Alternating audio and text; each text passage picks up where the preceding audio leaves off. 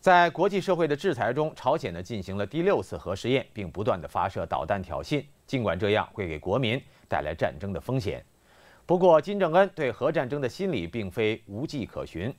中共党魁毛泽东就曾对核战争还有国民死伤发表过类似的惊人言论。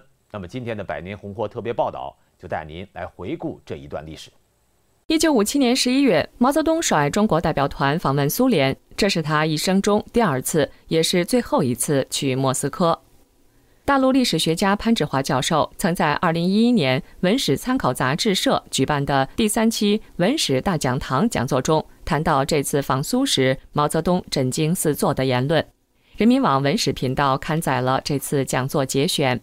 潘志华教授说，苏联在一九五七年人造卫星上天。那时美国还没有，因此社会主义国家兴奋，自诩实力已经超过美国，但中苏就下一步政策发生分歧。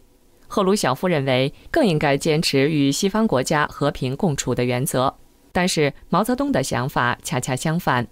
毛泽东十一月十八号在记习演说时称：“既然你的力量这么强大，还谈什么？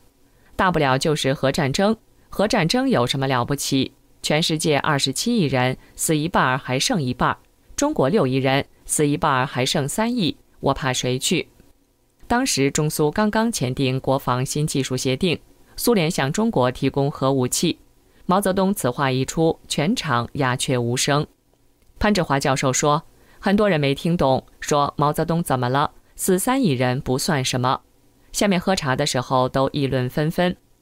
捷克斯洛伐克总书记拿着咖啡直哆嗦，说：“中国六亿人，我们才两千万呢，都不理解。”毛泽东关于核武器这番话吓倒了一片人。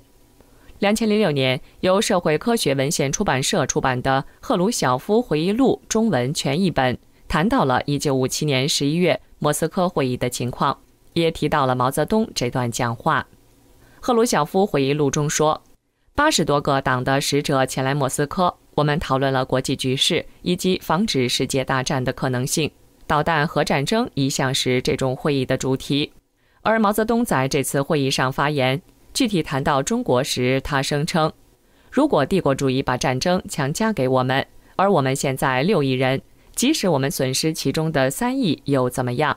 战争嘛，若干年之后，我们培育出新人，就会使人口得到恢复。”他发言之后，会场上是一片坟墓般沉默。嗯，这个会议上，毛泽东的讲话充分体现了他对于生命的漠视。所有的共产党政权都是以暴力来统治，以谎言来欺骗。体现在统治者的统治手段上呢，就是漠视生命。当时他的发言让那个东欧的一些共产党国家的领导人受了惊吓。由此可见，中共的残暴。超过了其他的共产党政权。毛泽东对于核战争的言论还不止于此。国防大学教授廖国良主编的《毛泽东军事思想发展史》中写道：，一九六四年十月二十二号，毛泽东在一项批示中明确指出，必须立足于战争，从准备大打早打出发，积极备战，立足于早打大打打原子战争。而毛泽东对于战争中国民死伤的心理，也在朝鲜战争中显露出来。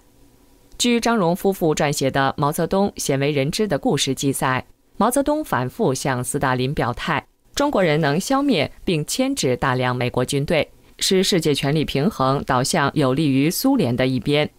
一九五二年七月十四号，金日成给毛泽东发电报，哀求他接受妥协，结束战争。